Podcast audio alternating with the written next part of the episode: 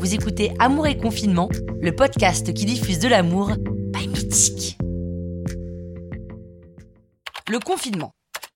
Quand on est célibataire, en couple ou que l'on vient tout juste de rencontrer quelqu'un, activer le mode confinement Restez chez vous. peut faire peur, c'est vrai, on va pas dire le contraire. Rester chez soi sans aucune perspective court-termiste de rencontrer physiquement quelqu'un, ça peut décourager. Ça va, ouais. Entendre, voir et sentir son partenaire 24-24, 7 jours sur 7, ça peut nous faire vriller. Probable. Et envoyer des émojis aubergines, pêche et bananes à son tout nouveau partenaire, ça peut nous faire devenir vegan. Pitié, non. Ça, c'est si on voit les choses de façon un peu pessimiste.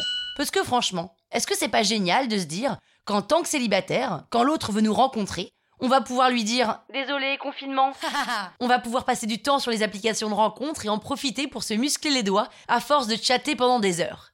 Et surtout, on va pouvoir prendre le temps de connaître l'autre sans pression du On se voit quand? Le pied. Les plus timides sont rassurés, les impatients vont apprendre à attendre et les plus mordus vont redoubler de créativité pour attiser la flamme. Si le confinement est synonyme d'enfermement ou d'isolement, il est surtout une occasion de se créer pour soi et pour les autres des bons moments.